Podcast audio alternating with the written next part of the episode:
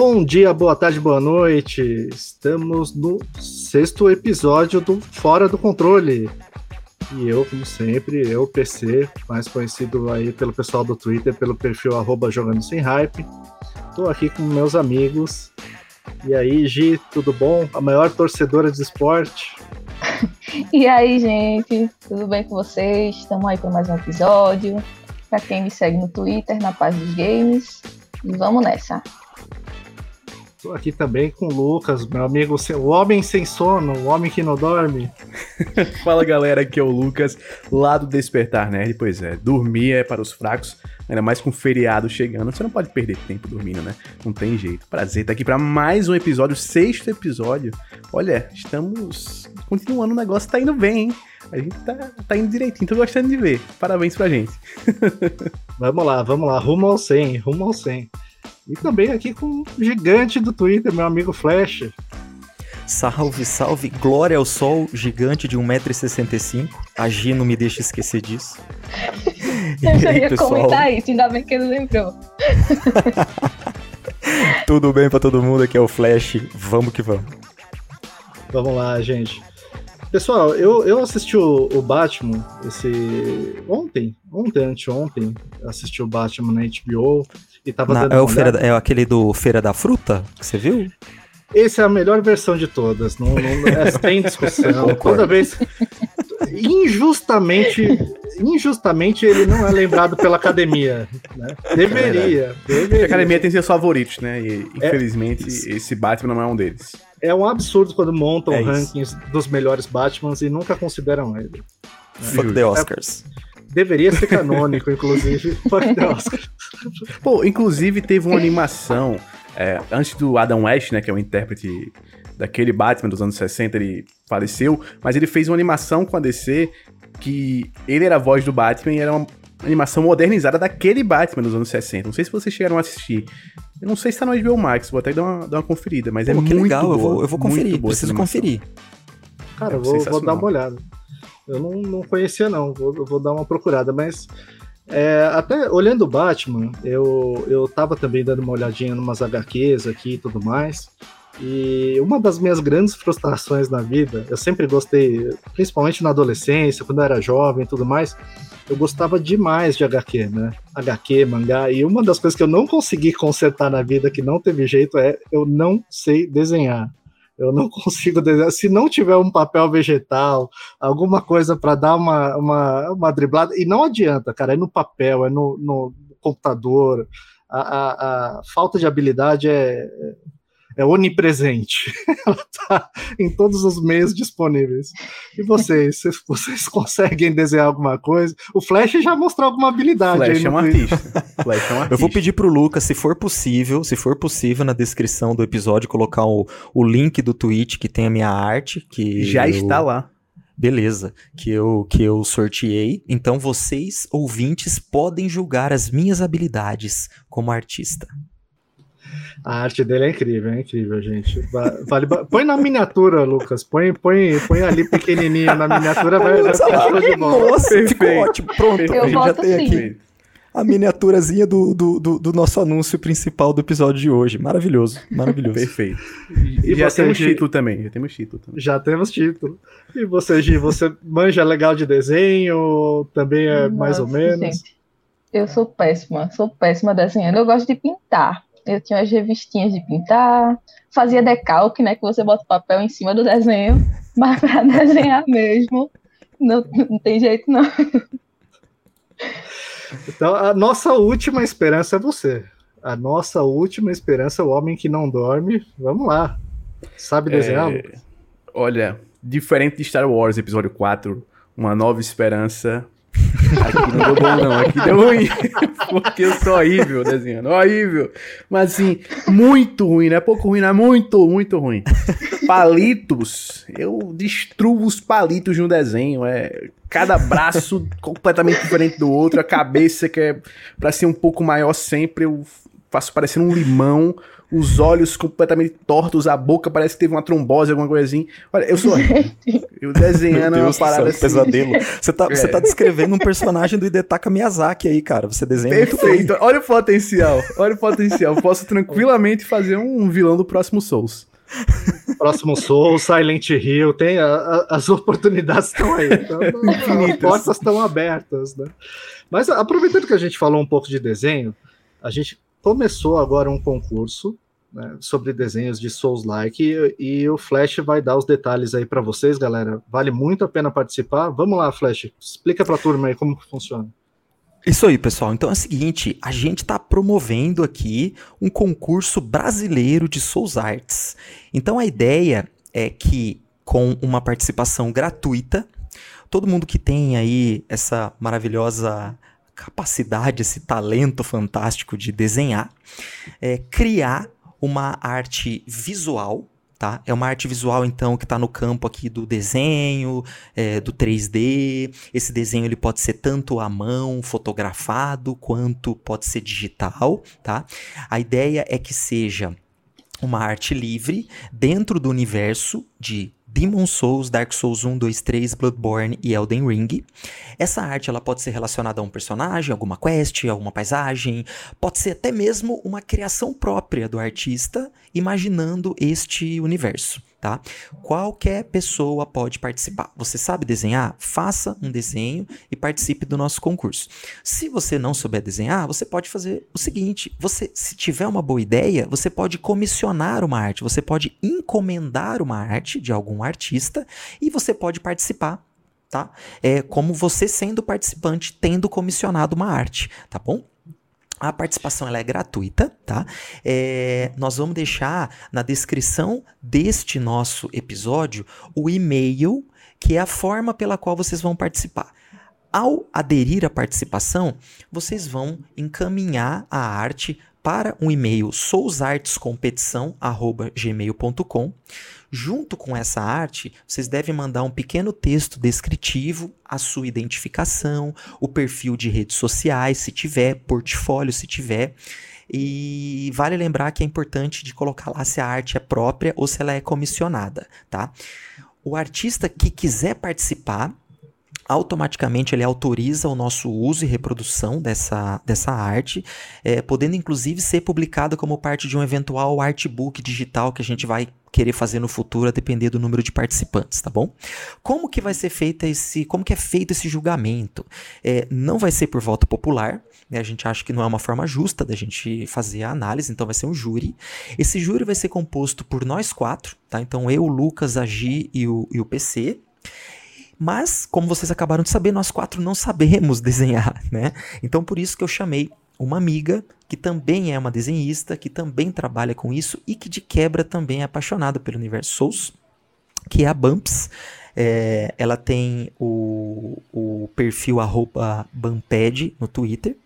E aí nós vamos, cada um, nós vamos escolher nossas três artes preferidas e depois nós vamos nos reunir e vamos decidir qual, quais serão os três vencedores, primeiro, segundo e terceiro lugar. E quais são os prêmios? Os prêmios é, serão em dinheiro. Primeiro lugar leva 600 reais, segundo lugar 200 reais e terceiro lugar 100 reais. O resultado é, vai ser, vai sair, o desenho deve ser encaminhado até o dia 15 de maio, agora de 2022, e os vencedores vão ser anunciados no dia 19 de maio de 2022. Esse anúncio vai ser feito aqui no nosso podcast, no programa aqui, é, que vai ser publicado na quinta-feira, e vocês vão saber primeiro no nosso podcast, em seguida vão ser publicados nas redes sociais, e pretendemos também é, ter um site, nós vamos falar já no nosso próximo episódio ou no seguinte, um site com essas regras que eu acabei de ditar para vocês, junto com os resultados também e as artes dos vencedores.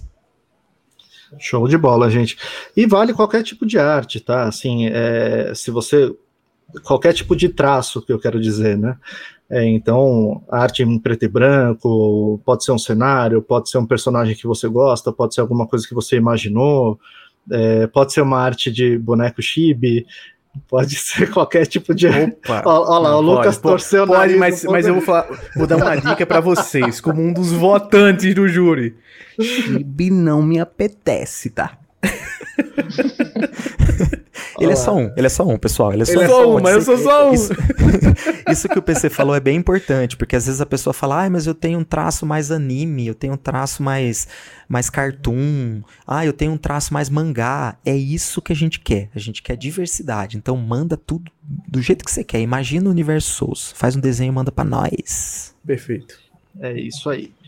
E, gente, vamos lá, vamos fazer um, um, um bate-bola então sobre, sobre o que a gente fez na semana, sobre o que, que a gente anda fazendo.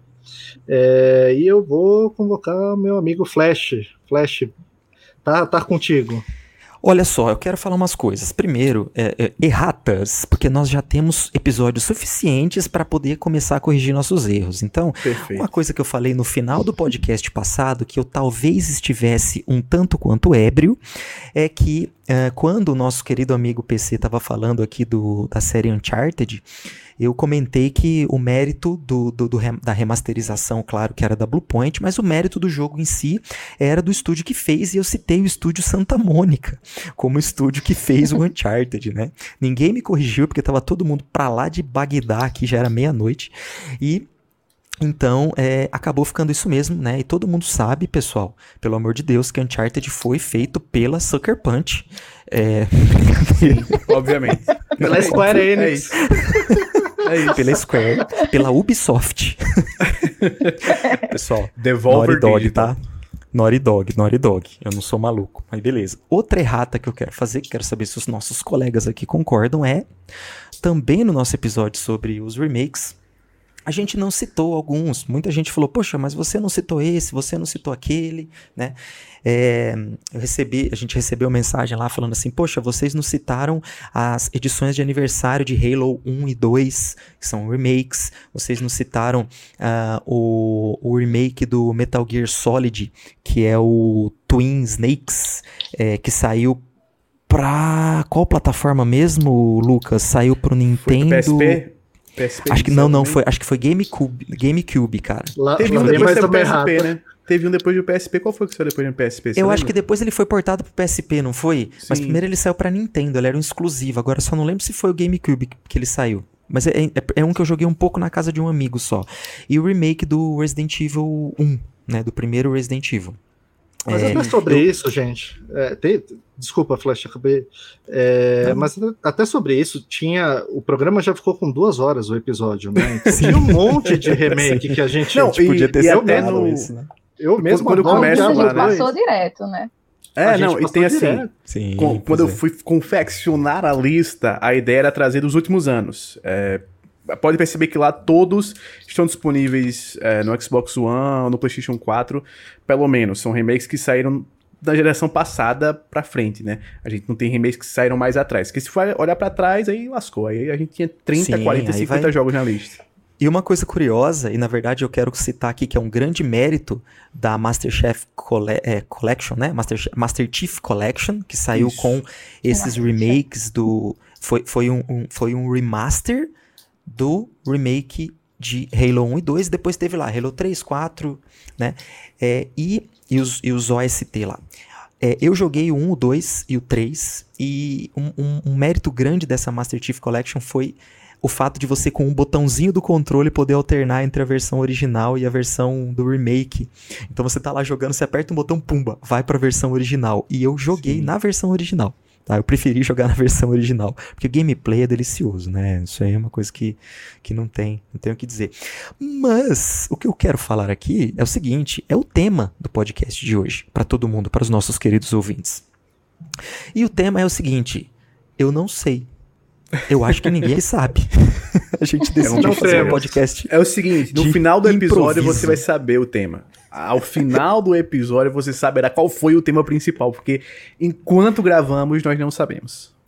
E nessa, nesse jogo de improviso, eu quero jogar bola para minha amiga Gi. Gi, te vira e puxa um tema aí pra gente conversar.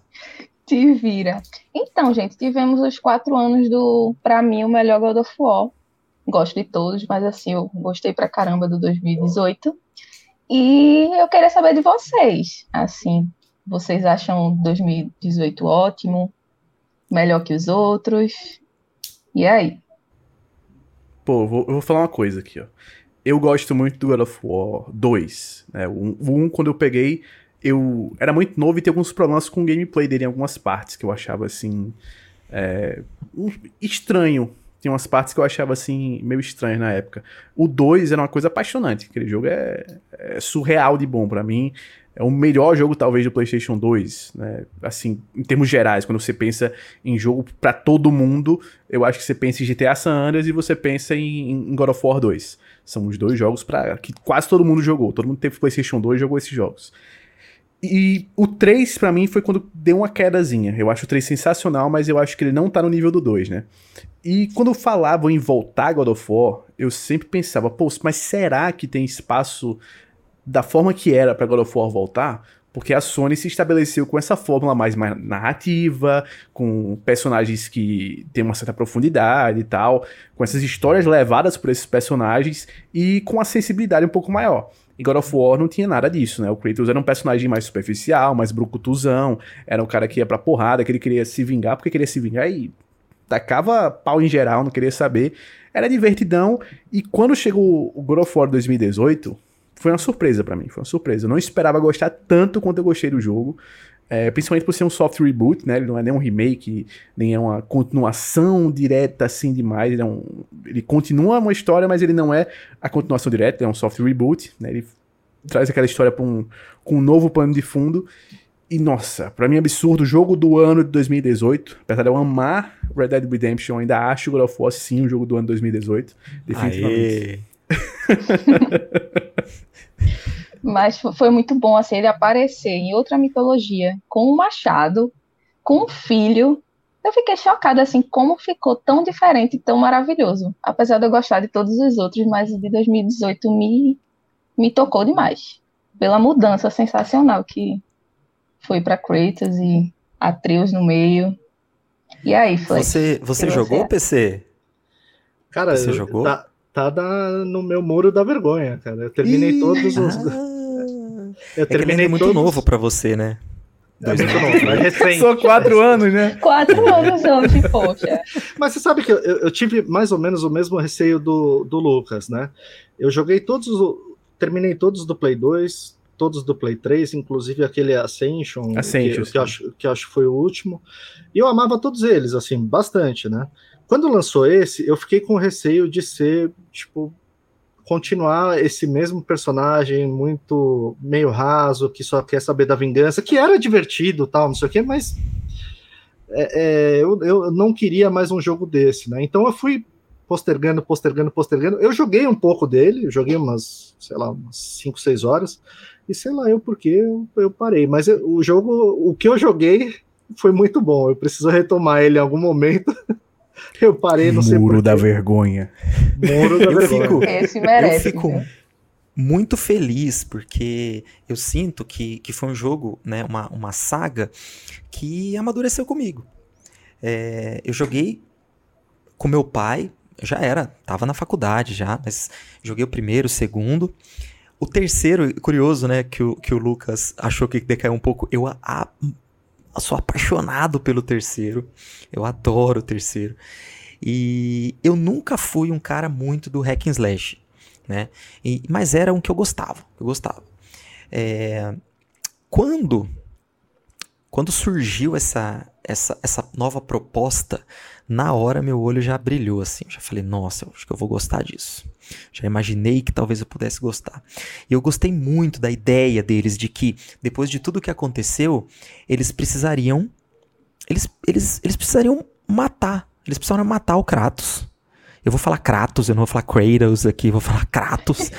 Eles, eles precisam Gente, de Clayton, Clayton. É, o Clayton, é, eles precisavam matar Clayton. o Clayton, é. ou eles precisavam, ou eles precisariam renascê-lo em uma nova saga. E a forma com que eles fizeram, assim, foi incrível, foi genial. Se vocês não assistiram ainda, por favor, assistam o documentário Raising Kratos, né? Raising Kratos, o making off do God of War, que tá no, no canal da PlayStation Europa. Infelizmente não tem legenda em português. Tem legenda em espanhol, tem legenda em francês, legenda em inglês, mas não vai ter legenda em português. Eu não sei se de repente alguém fez um upload, re, re, upou esse vídeo com legenda, eu não sei. É um vídeo de duas horas que eu já devo ter assistido umas quatro vezes, porque é muito, muito, muito bom a forma com que eles fizeram. Mudança de gameplay, uma coisa mais madura.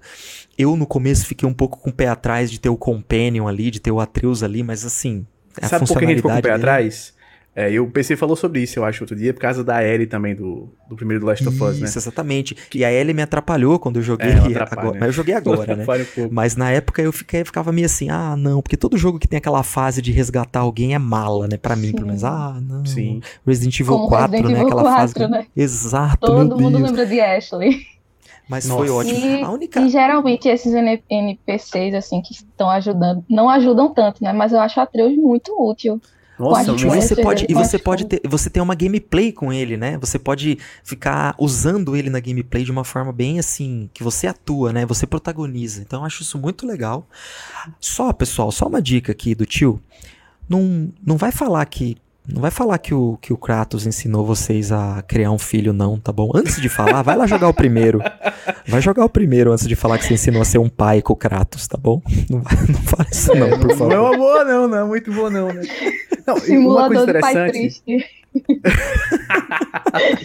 Ai, muito bom esse valor de Patrícia, perfeito, perfeito. Não, a galera aprendeu a ser pai com o Joel, com o Kratos, tá, tá meio ruim, tá complicado. Gente, no geral, não aprendam a ser pai nem mães pelo videogame, tá? É, não é não, não, é uma boa ideia, tá, gente? É.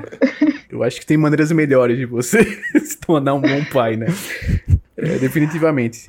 Uma coisa legal que eu acho desse jogo é o quanto ele é da relação do, do Corey Barlog com o filho dele, né? Que tinha nascido há, há pouquíssimo tempo, né? E com o pai dele também.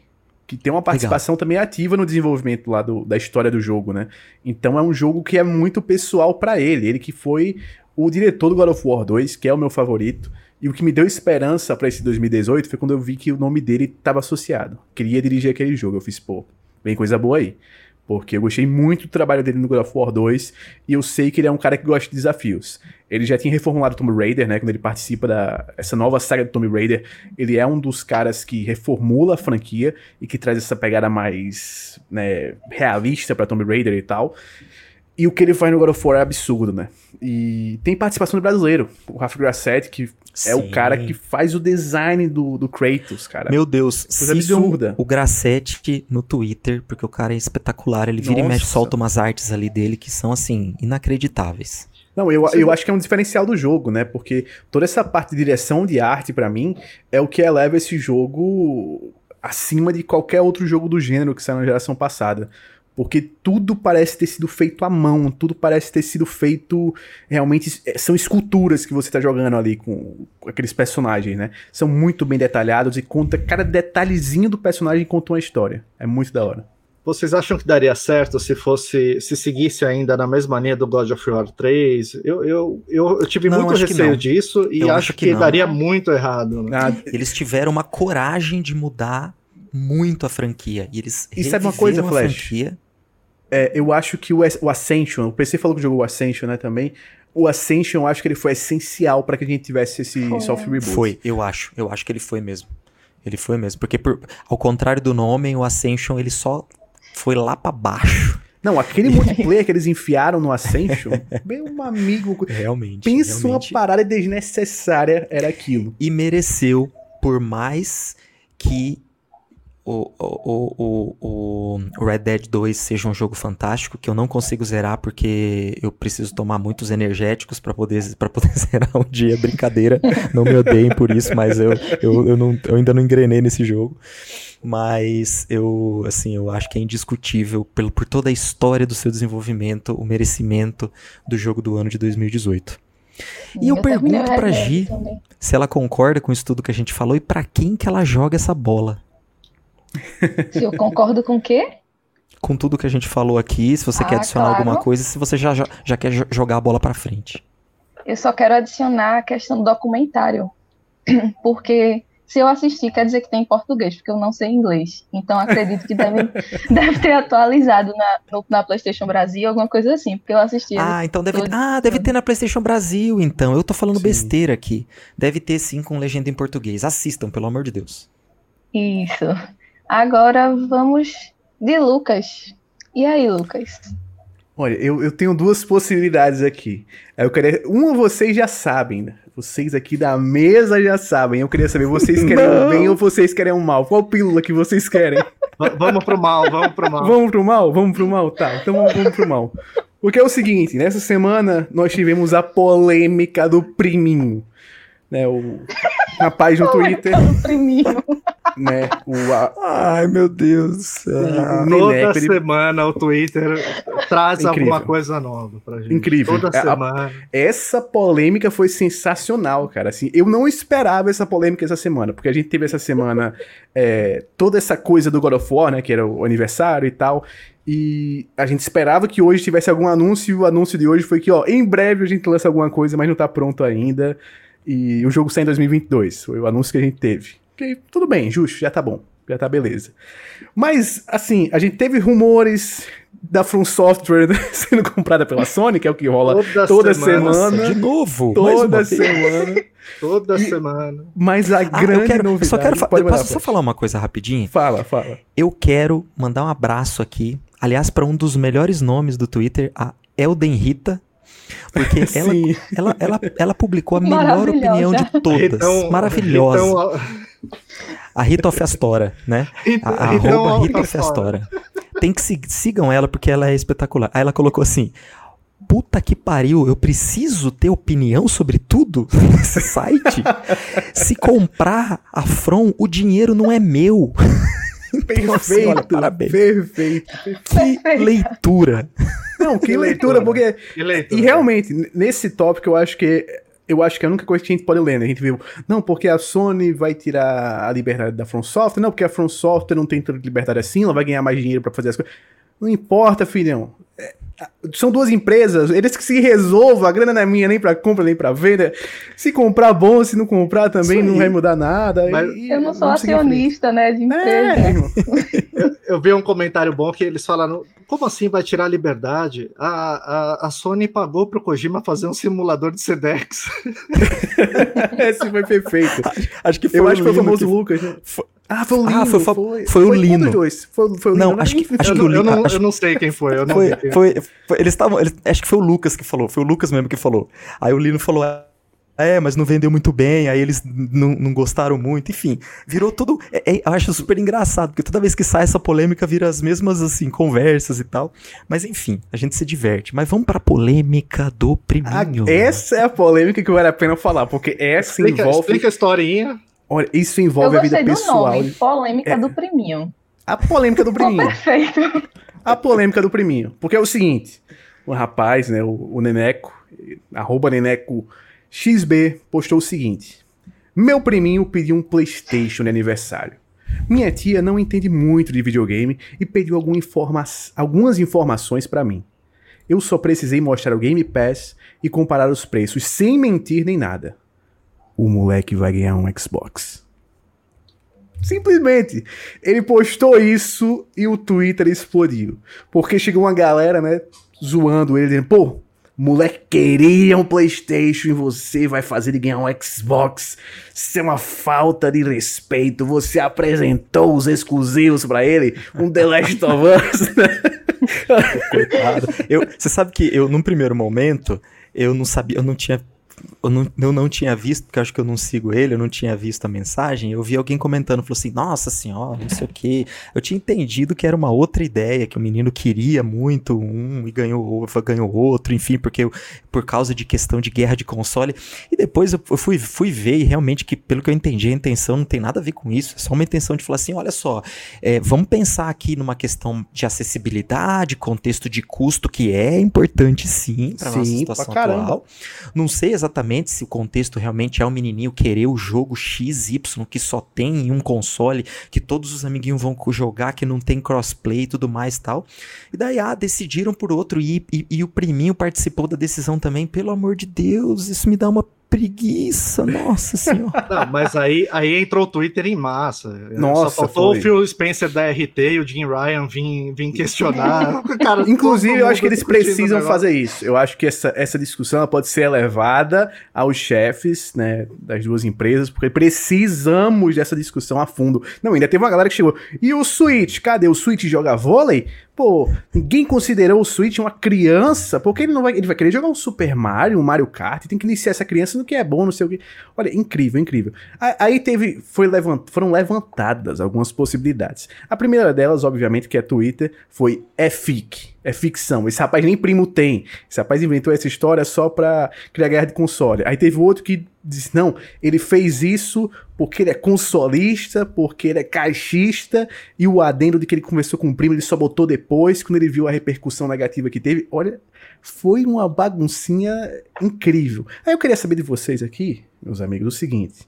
Vocês já, já tiveram algum momento que vocês é, ficaram nessa corda bamba, primeiro, de você querer um console ou outro e ganhar o que você não queria.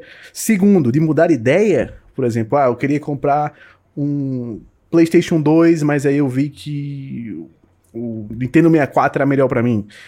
E a terceiro ponto é, vocês já tiveram conversa com alguém e fizeram aquela pessoa mudar de ideia entre comprar um console ou outro? Vou começar com o nosso amigo PC, o nosso pneu careca. Vamos lá. Eu até contei essa historinha, mas é, é, eu passei por uma situação mais ou menos parecida quando eu era criança. Né, é, meus pais, depois de muita insistência, deixaram eu trocar de videogame, né? E aí eu podia escolher o que eu quisesse, né? Mas era um, a grana era curta, não tinha dinheiro sobrando, eu ia escolher o videogame, e aí eu comecei a falar com as pessoas, o videogame que tinha acabado de lançar, lançado há pouco tempo, sei lá, alguns meses, era o Nintendo 64. E eu fui pela lógica, falei, é o mais novo, portanto o melhor, e eu vou nele, né? Só que o fim dessa história não é muito bom, porque o, o Nintendo 64 demorava demais para chegar jogo, os jogos eram absurdamente caros. É, quando você ia na locadora, tinha sei lá, poucos jogos, só chegavam os mais famosos e ainda assim uma ou duas cópias, então era ruim até para alugar o jogo, era difícil. Né? Então, eu, eu, nesse caso, eu preferia que tivesse um primo que chegasse, ó, oh, não, não faz isso não, pega ali. A falta de um priminho na sua vida, né? Faltou o priminho que falasse assim, ó, o custo, ó, presta atenção, pensa direito.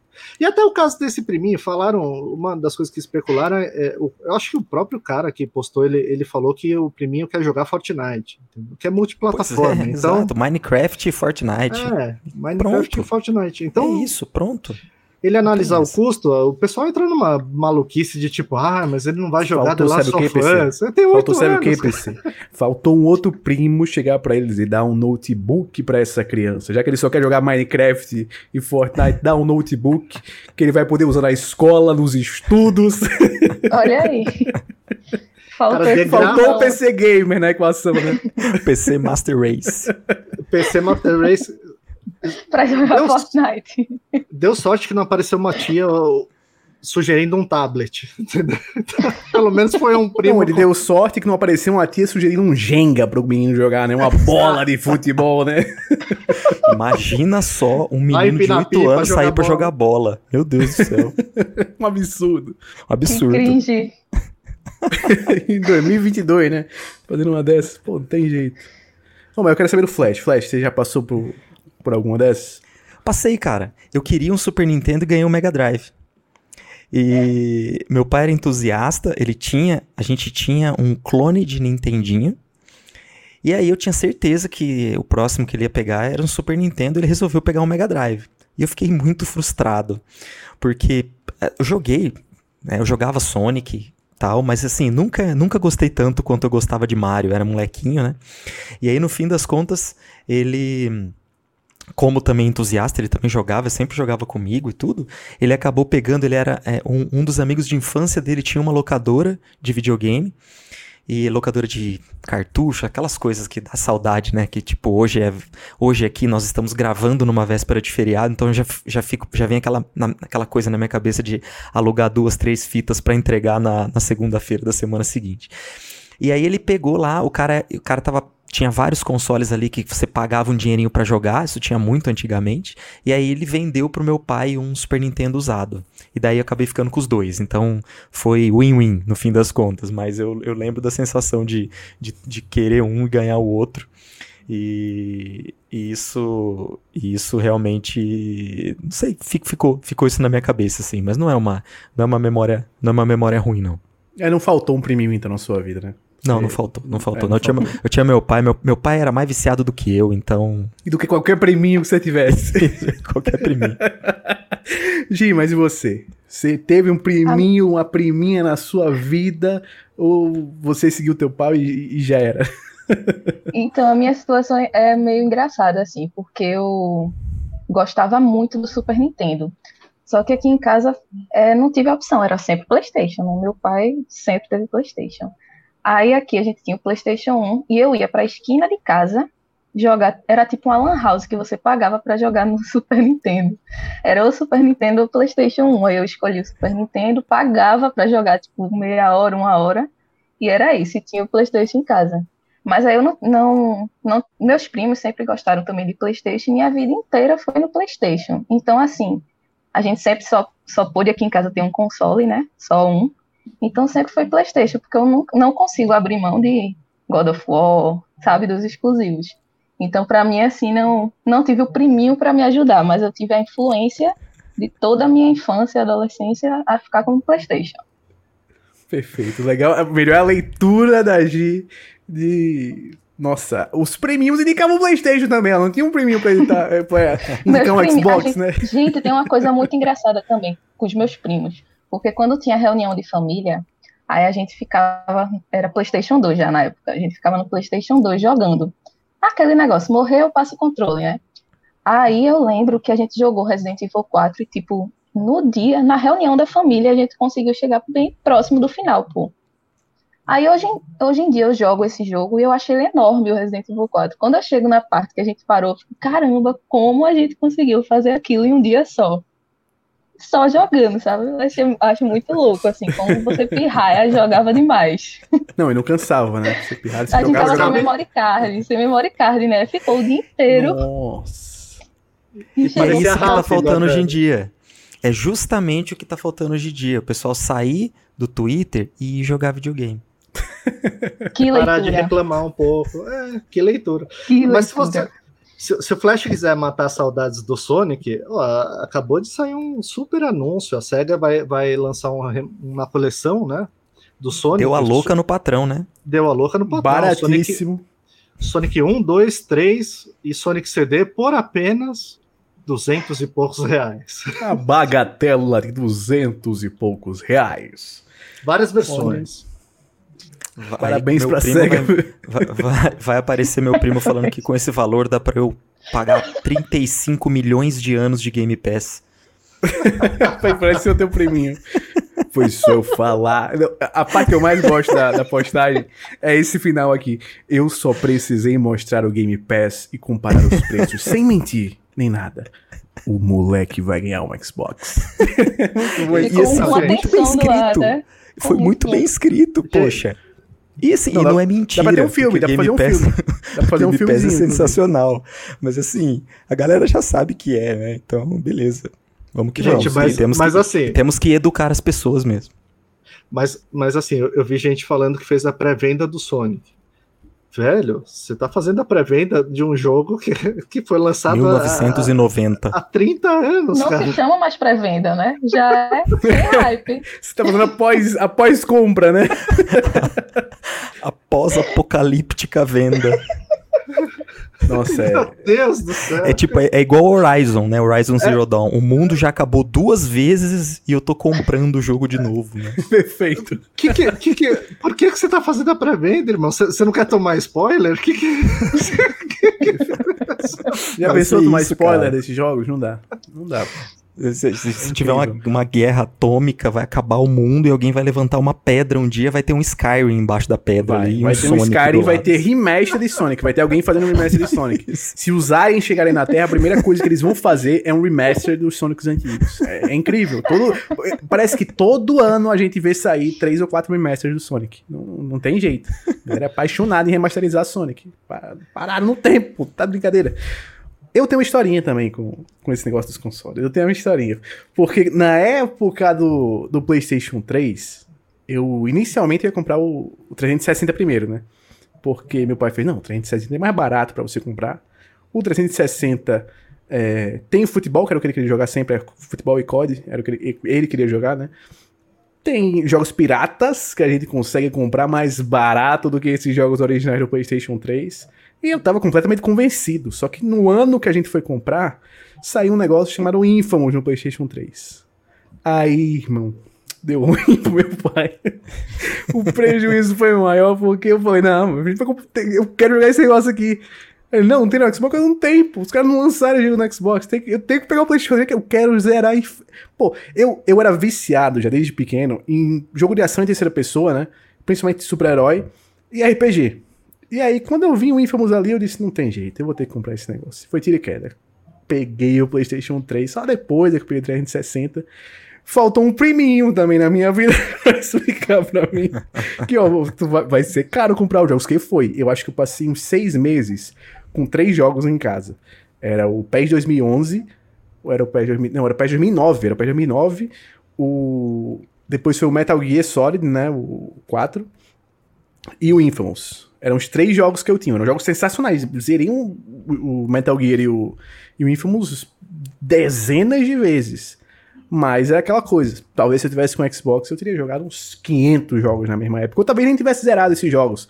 Porque uma coisa que eu lembro também da época do, do PlayStation 2, principalmente, que a gente tinha acesso fácil aos produtos né, piratas.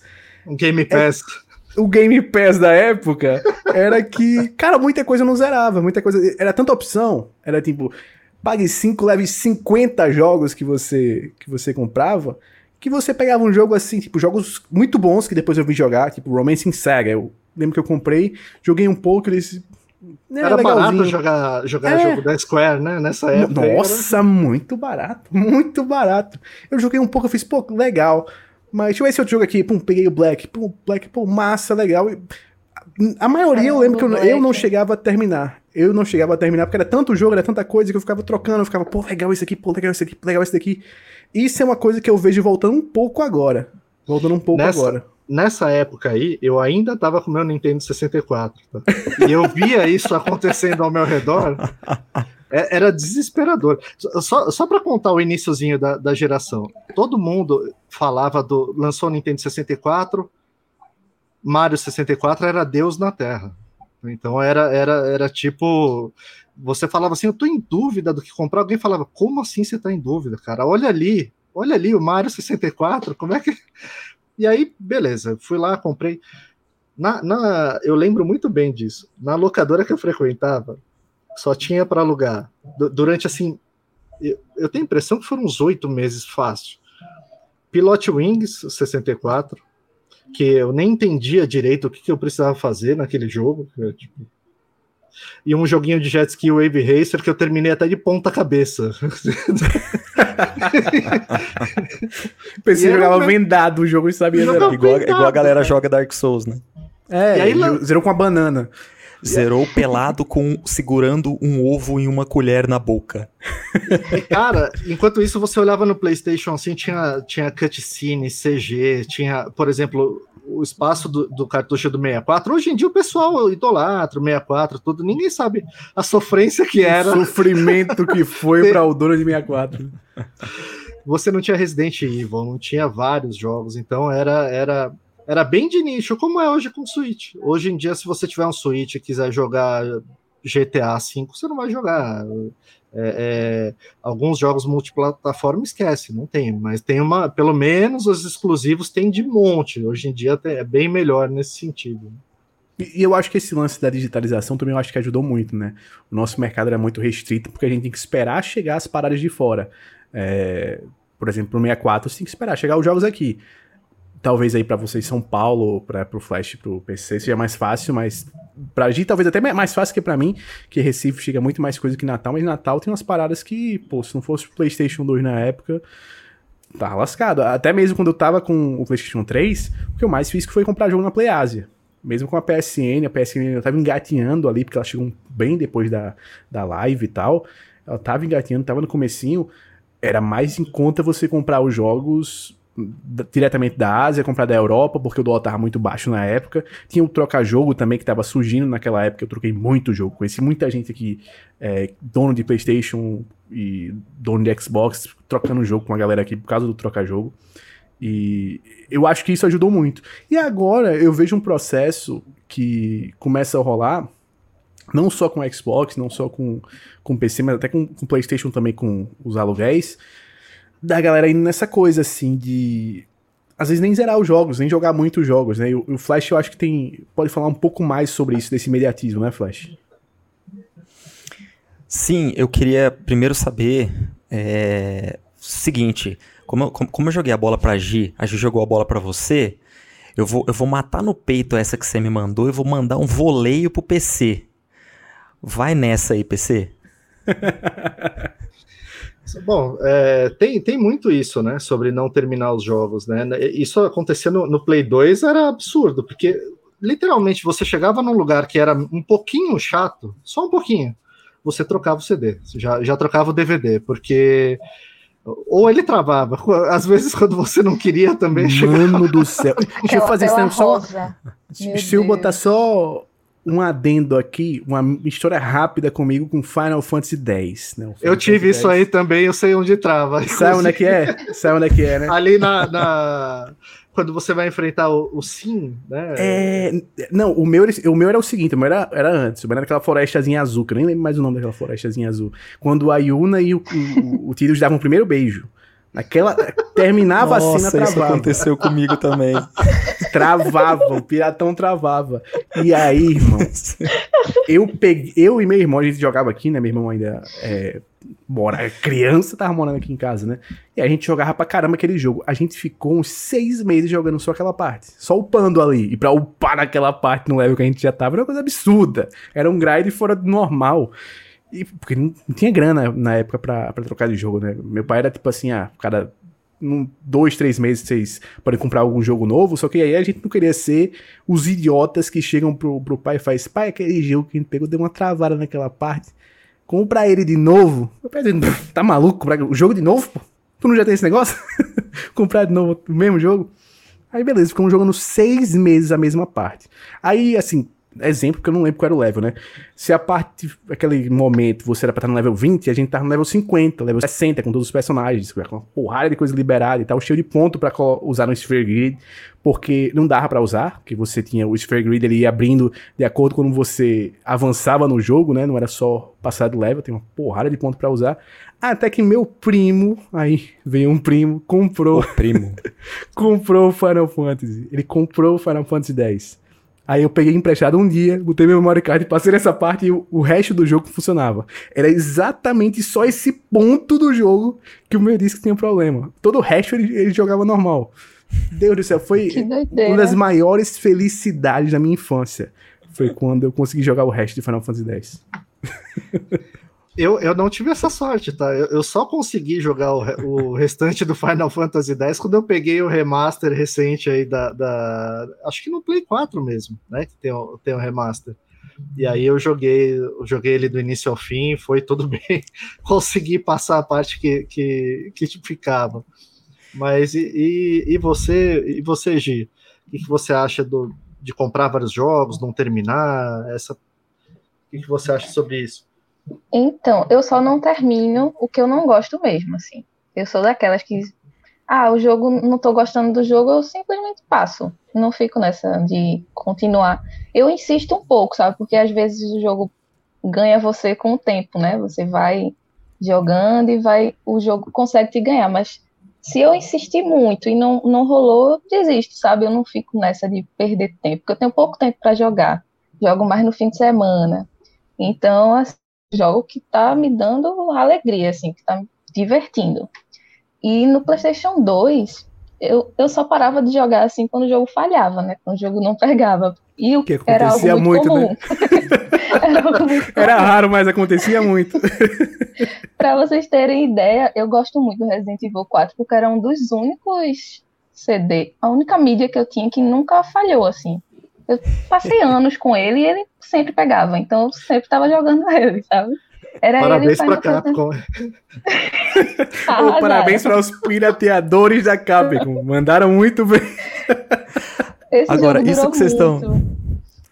Isso, isso que vocês estão falando de ter uma quantidade enorme de jogo para Play 2 naquela época, se reflete hoje de uma certa forma, se a gente for somar a quantidade gigante de mídia que é derrubada em cima da gente, né? Tanto seriado quanto filme. Você pega aquela pessoa que antes acompanhava os filmes da Marvel, agora tem que acompanhar várias séries ao mesmo tempo. Tem um monte de acessibilidade maior a determinadas obras que antes eram difíceis de chegar. Uma coisa que o Lucas estava falando aqui, poxa, a fita do Falo fita porque eu sou velho, tá? O cartucho do, do Nintendo 64 demora para chegar lá em Natal, não sei o que. Se... Então, é, Agora a gente tem uma, um acesso muito mais rápido às coisas. Eu vejo pela minha filha. Né? A minha filha ela, ela quer assistir o episódio X do desenho Y e ela quer naquela parte. E ela fala, ah, esse eu não quero, passo o próximo. E eu fico pensando, caramba, eu acordava sábado de manhã, porque eu tinha que ligar na SBT no sábado Perfeito. de manhã, porque eu sou da época pré-TV Globinho. Então eu tinha que assistir SBT de manhã e torcer para não ser aquele pica-pau louco lá, que eu gostava do outro pica-pau, não gostava daquele pica-pau esquisito. O pior é que eu gostava do esquisito, acredita?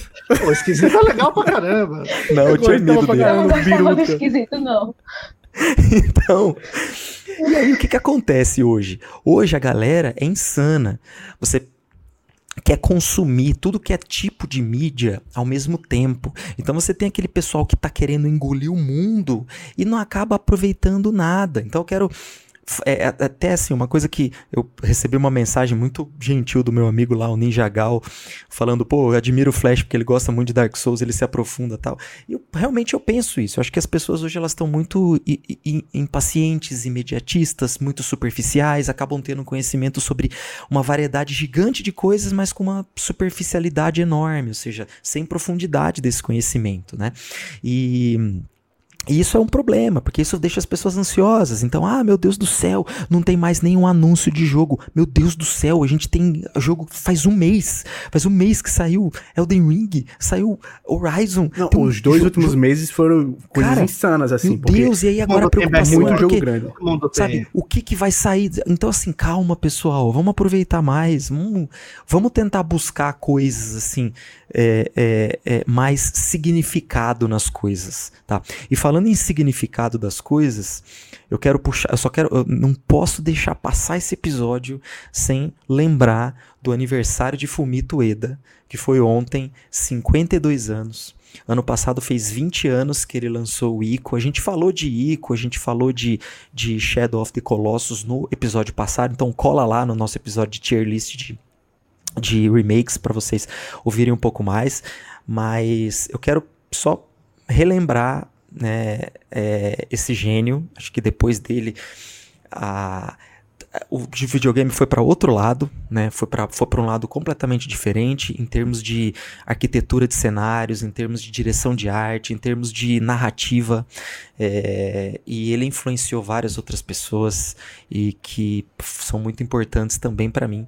Então Parabéns, Fumito Ueda, que você viva mais 100 anos, que você que, que, que, se descubra a pedra filosofal aí da imortalidade para que você continue conosco para sempre. E por favor, que não seja a pedra filosofal de Fullmetal Alchemist, tá? Porque aquela ali é meio cara o custo do uso dela. Ó, se a gente não for falar do que a gente tá jogando agora, o episódio vai ter duas horas de novo, hein?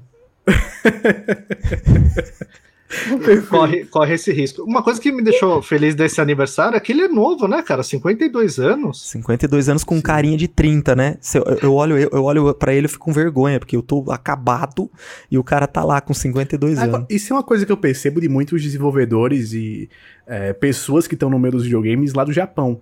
Você olha a foto dessa galera nos anos 80, eles pareciam ter uns 50 anos. Você olha hoje, parece que eles tinham uns 30, 25 assim no máximo, alguns. É uma coisa né? incrível. O cara é o Benjamin Button. Em compensação, você olha o Corey Barlog lá, o cara parece que tem 82 anos. O coitado. Cada aparição dele, ele tá. Ele lançou um vídeo hoje, eu fiquei, velho. caramba, como ele envelheceu. Não, e teve uma frase essa semana, eu não, eu não vi quem foi que falou, não sei se vocês sabem quem foi que falou, é, que disse que se os desenvolvedores japoneses trabalhassem da forma como os do Ocidente trabalham, eles não conseguiriam fazer bons jogos. Né? Meio que falando assim, ah, o método de trabalho ocidental funciona muito bem para o Ocidente, mas para cá, para a gente, ele não funciona da mesma maneira. Eu acho que isso passa um pouco dessa cultura, da forma que, como eles lidam com a pressão, da filosofia de trabalho até, né? Quando você vai olhar a história da From Software mesmo, que eu acho que é mais recente agora por causa do Elden Ring, você olha que é uma empresa que eles têm os valores muito bem fixados, a forma de trabalho deles é muito muito metódica, eles prezam muito por manter a galera que tá lá, eles não, Sim, não é fazem é muito, de, né? É, aqui é cultural, a rotatividade né? é enorme. É, a, a, cultura aqui é de uma rotatividade enorme na, é. nas empresas, de, na direção dos jogos e tal. Lá os diretores são vistos como os diretores de cinema. Você associa obras aos diretores, você associa estúdios, às vezes, a, aos diretores, né? É, você pega um jogo ocidental, às vezes, por exemplo, Assassin's Creed Unity, é, ou sei lá, um Far Cry 3, pega qualquer jogo grande que saiu do, nos últimos anos, o próprio Horizon Forbidden West agora, muita gente não vai saber quem é o diretor. Muita gente não sabe, pô, quem dirigiu, Infamous. Eu, eu não sei quem foi o diretor do Infamous. Gosto tanto do Infamous, mas eu, não sei qual é o nome do diretor. Ghost of Tsushima, eu não sei quem é o, quem é o diretor ali por pois é, trás. É. Agora, os jogos de Hideo Kojima, Fumito Ueda, Setaka é. Miyazaki... É. Você sabe quem é. é. é. uma parada que eu acho que a, a gente aqui no, no Ocidente precisa começar a desenvolver um pouco mais isso. É tirar Sim. os jogos é, de ter uma identidade do estúdio e começar a ter uma identidade dos criadores, como foi o caso que, por exemplo, o Corey Barlog, eu acho que ele consegue fazer isso já com... Cara, é muito, muito legal esse seu comentário, Lucas, muito legal, porque realmente a cara fica sendo a cara de quem dirigiu, né, e, e realmente isso é pouco valorizado no ocidente, eu adorei esse seu comentário. Sim. Até em franquias longas, você... Geralmente você mantém o, o Miyazaki ele tá em todos os Souls, né? Ele fez todos os Souls. Agora, vocês falaram Assassin's Creed, já mudou de diretor três, quatro vezes. O que eu acho até positivo por um lado, porque pode dar umas visões diferentes, mas perde a identidade, como, como vocês falaram, né? Sim. Agora, sabe o que eu gostaria, PC? Eu gostaria é. que, assim, muda de diretor, beleza, mudou. Mas quem é esse cara? Sabe? Isso. É. Isso. Quem é esse cara? Quem é mais apresentado. É, Qual é a ideia dele, tudo, porque isso acaba às vezes sendo super positivo. Sim. Pode ser ótimo, e, que nem, e outro que nem foi com God of War. O, o Valhalla, eu sei que ele tem uma direção diferente do Odyssey, né? Porque foi o diretor que foi lá apresentar. Inclusive, o diretor do Valhalla já tá fora da Ubisoft. Antes do projeto terminar, ele, ele saiu da Ubisoft. Com, parece que teve uns problemas lá dentro com, com a galera. Não cheguei a ver em detalhes, né? Mas ele teve uns problemas lá com, com a Ubisoft. Mas assim, são dois jogos que têm muitas similaridades. Eu acho que similaridades demais para serem de diretores diferentes. Mesmo sendo jogos da mesma franquia, assim. E Assassin's Creed traz essa pegada de fazer jogos mais diferentes, porque, por exemplo, você pega o Odyssey e você pega o Origins, eu sinto a diferença muito maior do que do Odyssey para o Valhalla. Eu acho que o Valhalla aproveita muitas coisas do Odyssey mais do que o Odyssey aproveitou do, do Origins. Eu acho que a diferenciação dos dois é, é muito pequena para um time tão diferente. Assim, e eu acho que é uma das coisas que a Ubisoft precisa começar a mudar. É, deixar esse, ter esse produto mais serializado, essa coisa é, mais fast food dos jogos, né? A Ubisoft, eu acho que no, da geração passada para cá, muita gente começou a considerar o fast food dos jogos. Quando na época do 360 e PlayStation 3, a Ubisoft era sinônimo de jogo bom. Você pensava, pô, Ubisoft, pô, lá vem o jogão. Os caras vão fazer coisa boa aí. E a gente parou de associar a Ubisoft a isso, né? Virou um FIFA, né? Os jogos viraram uma, Sim. como se fosse um, um jogo anual, né? Eu acho até que eles estão tentando melhorar um pouco isso, mas ainda, ainda é meio complicado. Uma coisa que eu retiraria do Assassin's Creed que me incomoda absurdo, cara, é esse negócio de ficar voltando para o presente ou para o futuro. Porque isso vira uma, uma história tão autorreferenciada, fica parecendo aquele negócio dos Jogos Mortais 7, que fica falando um negócio que aconteceu nos Jogos Mortais 3, e você sei lá, quem, quem não, que é esse tem uma, personagem? Sabe uma coisa, PC, que rolou? Eles, eles fazem, não sei se todo mundo aqui jogou o Odyssey chegou a zerar o Odyssey. Se zeraram o Odyssey eu, eu, eu joguei por 11 horas, mas não consegui terminar. É aquela situação que eu joguei, achei, Justo. não me ganhou e parei. 11 horas, eu insisti. Não, um pra tu zerar uns 90, se pá, né? Não, nem. Eu insisti. É, Não, ne- nenhum. Eu tentei jogar Origins, inclusive em, wi- em Ultra Wide aqui e tudo, mas não rola. É incrível. Assassin's Creed comigo, depois que passou do 3, não rola mais. Sim.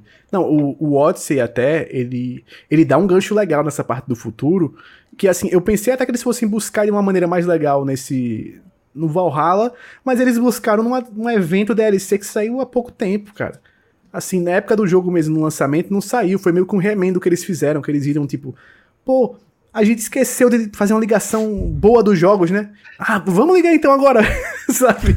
É absurdo. E, o- e o Valhalla, não sei se PC vocês também geraram o, o Valhalla, o final dele também tem um, um twist legal com esse lance do passado e do futuro, que eu duvido muito que eles também vão explorar de uma maneira legal, sabe? Porque ele, pra mim esse é o problema. Eles começaram a lançar umas coisas que são até interessantes nesse lance do, do presente, mas não aproveitam. Quanto na época do, do Desmond, a- era sempre uma parada engajante, né? Você joga o Assassin's Creed 1, 2 e o, e o 3 como. Não só o 2, né? Porque o 2 tem o Brotherhood, tem o Revelations, mas toda aquela história do Ezio e tal. Cada um dos jogos é muito engajante, até essa parte do, do, do presente. Eu acho que o Revelations foi o que menos foi, pra mim, em alguns momentos, o, essa parte do presente, porque eu achava que tá, ali tava viajando demais aquele lance do, do Desmond ali naquele, naquele limbo. Mas no geral é sempre muito legal, pô. Todo mundo lembra da Assassin's Creed no Brasil, né? Quando o Desmond veio ao Brasil, foi da horaço. Mas agora perdeu a identidade total também, concordo. É, o, eu, eu vou aproveitar até, é, já que, já que eu, eu, eu, eu expus um jogo do, do meu Mural da Vergonha, vai ter Exposed nesse podcast aqui também, pô. já que eu, que eu fui exposto, então vamos lá, gente, vamos lá, Lucas. Qual que é o, o jogo do seu Mural da Vergonha? Aquele que você fala, puta, eu preciso jogar isso aqui, preciso terminar. Cara, meu mural da vergonha. Eu vou até pegar no celular, porque eu tenho meu mural da vergonha no celular. Eu tenho meu mural da vergonha no celular. Vou olhar. Enquanto aqui. isso, enquanto isso, deixa eu falar alguns. Porque Vai, eu tenho, manda, manda o eu teu. tenho um. Eu tenho um grafite do tamanho de um prédio da vergonha. Porque preciso jogar Red Dead, preciso jogar Nier. Preciso tentar de novo, né? Pra eu Precisa deixar meu, jogar meu amigo Nier. orgulhoso. Preciso. Preciso. Ixi, é tanta coisa. A- Assassin's Creed eu já desisti, não, não, não quero mais. Olha, eu vou, vou te falar que é, eu, eu, eu, eu fico eu fico numa, numa, numa onda onde muitas vezes eu fico consumido aí quase o ano inteiro só jogando Souls. Perfeito. Novidade, eu achei. novidade. Eu achei, eu achei o jogo do meu mural da vergonha. E eu vou explicar o porquê ele virou o jogo do mural da vergonha. Que eu comecei a jogar, mas abandonei por um motivo específico. Metal Gear Solid 5. Que eu adoro o jogo, acho sensacional. Só que chegou um momento, é, quem jogou sabe, que ele começa a repetir. Você Ele é muito repetir enfadonho, as- cara. Nossa, assim, eu- a mecânica, a mecânica de stealth dele é perfeita. Eu acho que ele Nossa, é tudo sim. que ele só precisava, precisava ser mais enxuto, ele precisava ser menos repetitivo. Não, E quando começou a assim- repetição, cara, eu tentei três vezes. Eu tentei três vezes. Eu, porque eu também perdi o save. Duas vezes, porque meu PS4 corrompeu e perdeu o meu save e não tava não Meu vem nada. E depois comecei a botar e não, mas E, uma- e uma- e um ponto aqui. A melhor introdução da história Nossa. dos videogames é esse jogo. Eu não, Não, assim, a, a, hora inicial, World lá. a, a hora inicial é incrível, é incrível. Se você não concorda, eu não estou aberto a debates. E eu vou aproveitar o gancho aqui, antes de passar a bola para G, para reclamar também. Já, o senhor reclamou da minha 2B e o, o Kojima também tem a Quiet dele, tá bom? Isso, é, que eu, que eu acho bem zoado. Então, Eu acho bem Fica zoado. aí. Kojimices, né? Kojimices. não Kojima fale mal do meu. Yoko Taro. Então, Não, e no Elden Ring agora teve a FIA, né? Teve todo o lance da FIA. Da galera atrás FIA. da calcinha A FIA- FIA. cara, infelizmente eles fazem essas coisas para vender e, e- e gera, sei lá, gera cosplay, gera um monte de, de arte também, um monte de coisa, não sei o que, chama atenção e, e fazem, né? Mas já que você tinha falado do meu Yoko Taro, eu falei agora do seu Kojima. O senhor é vingativo, né, senhor, senhor sem hype? Ele assistiu o Batman e ele não aprendeu nada com o The Batman, né? Eu, Incrível. eu, tava, eu tava aqui paradinho, veio essa bola quicando, eu tinha que aproveitar. Mas vamos lá, de, do seu mural da vergonha, do seu muro da vergonha, qual que é o jogo? Caramba, eu tenho um monte, viu? Mas eu vou colocar o meu top 1, que é Sekiro. Porque, né? Eu gosto tanto de, de Souls, joguei todos e só, só tá faltando ele. Então, assim, pra mim é uma vergonha cada semana dizer que eu ainda não joguei. E esse eu acho que ninguém esperava, né? Que fosse no, tivesse o seu Morado Vergonha. Ninguém esperava. eu, não, eu, eu, fico bem tranquilo, porque eu sei que você vai amar esse jogo.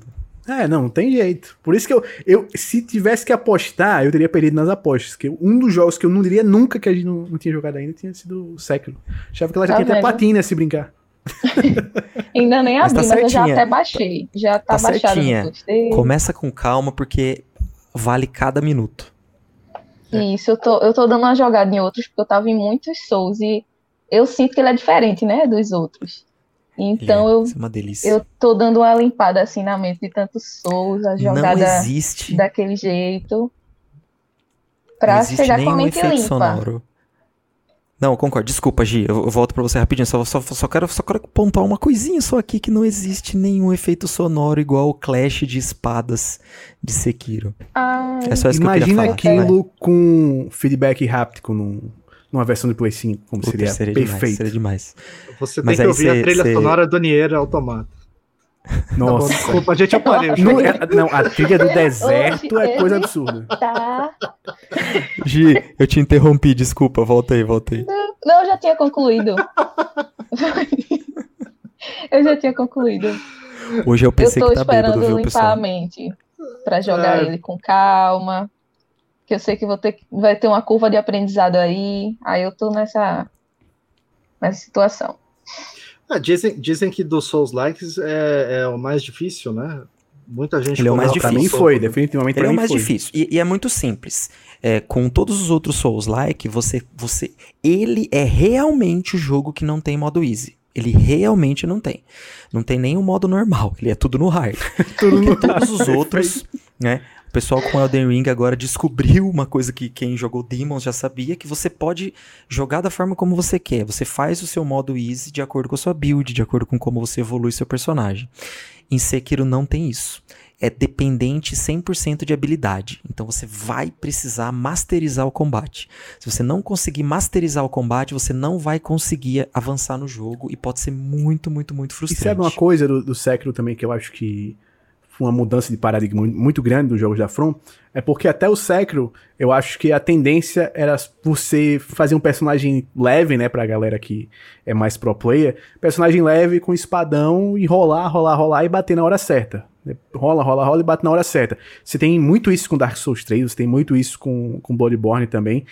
Já o Sekiro é 100% você dá parry. É, é literalmente a principal mecânica do jogo. É você dá parry, Isso. timingzinho perfeito. E assim, pra quem gosta de. Quem, quem gosta. Porque eu, eu sempre tive uma gameplay de Souls baseada em parry. Eu adoro, sempre gostei de parry. Eu sei que tem vários amigos meus que não gostam.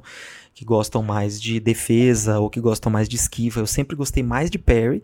E eu tive que né, assim, me adaptar a algumas coisas relacionadas à esquiva, mas é, eu ach, fiquei apaixonado pelo jogo. Principalmente porque o Perry, ele dá aquele, aquele clashzinho de espada, assim, que, meu Deus do céu. Aquele plank. Eu tô esperando justamente porque é, eu não, sou, não sou muito do Perry. Eu tô esperando justamente porque eu não joguei muito com Perry, sabe? Meu primeiro foi Bloodborne, Mas, eu fui treinada na esquiva. E o Perry de, de Bloodborne com a, com a arma, você pode dar de longe, né? Então, assim, eu acho mais fácil, digamos, de dar um Perry. Aí eu, eu... tô esperando. A 60 FPS fica bom, fica bom. É, fica perfeito. Eu no, no Demon Souls, a cada 10 tentativas de parry, eu acerto duas. Geralmente é porque eu errei, eu apertei o botão antes por, por nervoso, sabe? Tipo... Você tentou esquivar e deu um parry. No Demon é. Souls, no Demon Souls, sabe onde é que eu treinei parry? Eu acho que eu passei umas 6 horas treinando parry. Foi naquela, eu não lembro qual é o mundo, que é aquela ilhazinha que tá chovendo, que tem aqueles, os esqueletos lá. Shrine é... of Storms. Isso, Shrine lá no Shrine of Storms. É. Cara, o que eu treinei parry ali foi brincadeira. Porque eles são mais lentões, né? Isso, e é aí, é muito bom de treinar parry ali. Fiquei Só lá, até também quando você time. toma é hit kill quase. No, é. Você toma uma é hit Esse kill. é o problema. É. Esse é o problema. Mas você já tá muito. do lado da fogueira ali, então boa. É, isso que é o bom, porque eu morri muito, é. mas eu tava do lado da fogueira, recuperava e já era. Não, teve um momento no início que eu fiquei preso. Porque eu pegava, o bicho me matava. Eu pegava, o bicho me matava. Eu, meu Deus do céu, eu não quero perder minhas almas. Eu pegava, o bicho me matava. Falando G em Perry, aquele vídeo do, de Flash matando o Cavaleiro do Crisol, só no Perry, ah, do Elden Ring, olha... achei bom demais. Mas, olha, é, é dar parry no Elden Ring é uma delícia. E, e, e lutar contra o, o Cavaleiro do Crisol usando parry é muito gostoso, porque além do parry, você você precisa pular, porque na hora que ele dá aquele pisão no chão, né, a única forma de você escapar ou é você fazendo a roladinha, só que daí você sai do campo de poder dar um parry nele, porque é muito gostoso quando você consegue dar um parry, aí na hora que ele se recupera do parry, ele dá o pisão. Nessa hora você pula. Quando você cai no chão, ele já tá armando outro ataque, você dá outro parry. Nossa, é bom demais. Caramba. E essa, essa mecânica de pular do Elden Ring eu amei. Eu fui ah, ótimo, usar então você vai gostar no Sekiro. E pra quem um não gosta, também. porque assim, no Sekiro, é, eu, não, eu não sei se você tem frame de invencibilidade quando você pula. Eu acho que você. Eu não sei, não tenho certeza. Mas eu sei que no Elden Ring, toda vez que você pula, você também tem os mesmos frames de invencibilidade do que quando você joga. A diferença é que esse frame de invencibilidade ele vai estar tá mais ou menos da altura da sua arma para baixo. Então, se você está segurando a arma com duas mãos, você está com ela no ombro e na hora que você pula, seus cotovelos estão na altura do seu peito. Então, do seu peito para baixo, você está com frame de invencibilidade. Se o golpe do, do seu adversário for um, um slash lateral, você consegue se livrar com um pulo. Isso aí é uma delícia de encaixar no jogo, principalmente Sim. quando um dragão te tenta pegar com a garra e você pula. Putz, é bom demais. Aliás, Plácido Sex é o melhor dragão que, que a From Software já é, fez. Eu sugiro mudar o nome dele para Plácido Sexo, porque é impecável. Não, e até o lore dele é uma parada que eu acho que é, todo mundo que foi assim que viu, quando viu o lore dele, é um negócio que explode a cabeça, assim, tipo, hoje, como assim? Esse bicho aí. Oi? Fantástico, fantástico, é fantástico. Muito bom, fantástico. muito bom mesmo. É muito bom. eu tenho uma curiosidade com o Sekiro, uma curiosidade muito rápida. O ano passado eu botei Sekiro pra jogar no, no meu Play 5, né? Disse, não, 60 FPS, vamos jogar de novo esse brinque... Vamos brincar aqui porque vai ser gostoso. E aí eu morria muito naquele boss nesse, do lado do, do cavalo, né? Aquele primeiro boss. Eu, pô, estranho, eu tô morrendo pra caramba aqui, não tô conseguindo desviar a hora nenhuma. Aí que eu percebi que meu L2 do meu controle original tava meio quebrado. Eu apertava L2 para usar o gancho e não ia. Eu apertava e não ia. então o Sekiro teve importância para eu perceber uma falha de hardware no meu controle. Jogou no é modo isso, né? ultra hard, né? o... né? Nossa! O, o, o, Sekiro tem, tem o, o, o, grappling, né? Então você tem essa mecânica de muito pulo. Inclusive você tem pulo duplo, viu, Gi? quando você tá encostado em alguma coisa, você dá salto duplo com, com o lobo, né? Que é o seu personagem. E você e é tem o grappling rápido, hook. Né? Super rápido. Ele é uma delícia, porque na verdade é o Tenchu, né? É, a, a ideia da From era fazer um novo Tenchu, e eu acho que eles de, de repente resolveram que já tinham muitos jogos, já tinha passado por várias plataformas ex exclusivamente, né? O primeiro da época que era da Activision era só do PlayStation. Depois, quando a, a From ela, ela adquiriu a, a, a IP, ela fez o Tenchu Z, que é exclusivo de Xbox. Aí depois vai lançar um multiplataforma. Eles acharam que talvez fosse confundir a cabeça de todo mundo e eles resolveram rebootar. E eles tiveram a brilhante ideia de fazer um reboot mudando o nome, mudando o universo, mudando a história. E eu achei que ficou genial. As mesmas mecânicas de stealth, de, de ninja e tudo mais do Tenchu, só que colocando em outro universo. Acho que foi uma sacada genial. E também mereceu GOT 2019. Merecido, justo, justíssimo. E, gente, já que a gente já tá falando de jogo mesmo, já entramos no assunto, então vamos pro nosso ritual de toda semana. Começando pela Gi. Gi, o que, que você tem jogado? O que, que você tem feito por aí? Gente, eu aproveitei esse feriado aí que teve e consegui terminar finalmente o Horizon, que eu disse que ia passar muito tempo, né? Terminei. Passei três dias inteiros jogando, aí terminei, platinei. Não dormiu. E agora eu já tô no Shadow of the Colossus, tô amando também. E aí tá vindo outro feriado, então a gente já sabe o que vai acontecer aí, né? quero ver essa platina, quero ver ar. essa platina. Vai, vai, pra, vai pra platina no Shadow também ou não? É, eu, eu geralmente decido se vou platinar durante o jogo, aí eu não tenho certeza. Vamos ver. Vamos ver que bicho que dá. E você, Lucas, tá, o que que tá jogando por aí? Olha, eu terminei o Tiny Tina's Wonderlands. É... Legal, bom jogo, mas sabe aquele jogo típico nota 7? Para o que ele se propõe a fazer, ele é bom, mas tem uma, muita piadazinha que não, não colou muito comigo. Ele é divertidinho, mas é um loop de gameplay que, que repete muito. E ele, ele tem uma coisa que eu critico em, em Borderlands já há muito tempo. Porque você ser um loot shooter, né, você ser um jogo baseado em loot e ter um espaço limitado de inventário, eu acho um absurdo. Acho um absurdo, é. porque é um saco, cara. É um saco. É, para mim, é a pior coisa do jogo. E é caro para você aumentar o espaço de inventário. Você aumenta, tipo, umas 3, 4, 5 vezes e começa a ser uns valores absurdamente altos, bicho.